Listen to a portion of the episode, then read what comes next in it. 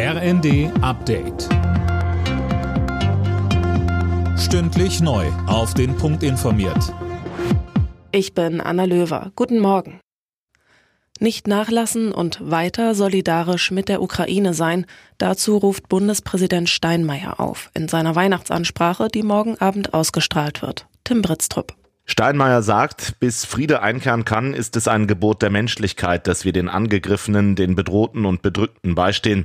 Der Bundespräsident betont, dass ein Frieden zwischen Russland und der Ukraine derzeit nicht in Sicht ist. Er betont aber auch, dass es Gründe gibt, zuversichtlich zu sein.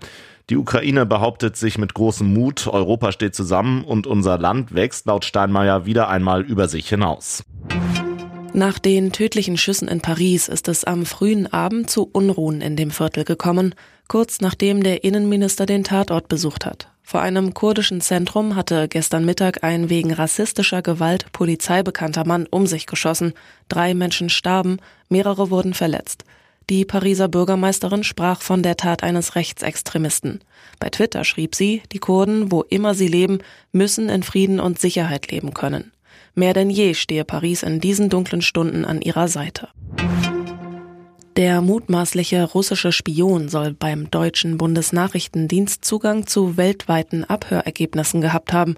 Wie Focus Online berichtet, war der Mann demnach leitender Mitarbeiter der streng geheimen technischen Auslandsaufklärung.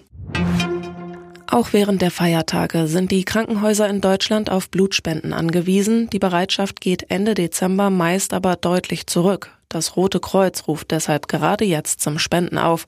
Vielerorts ist das auch zwischen den Jahren möglich. Alle Nachrichten auf rnd.de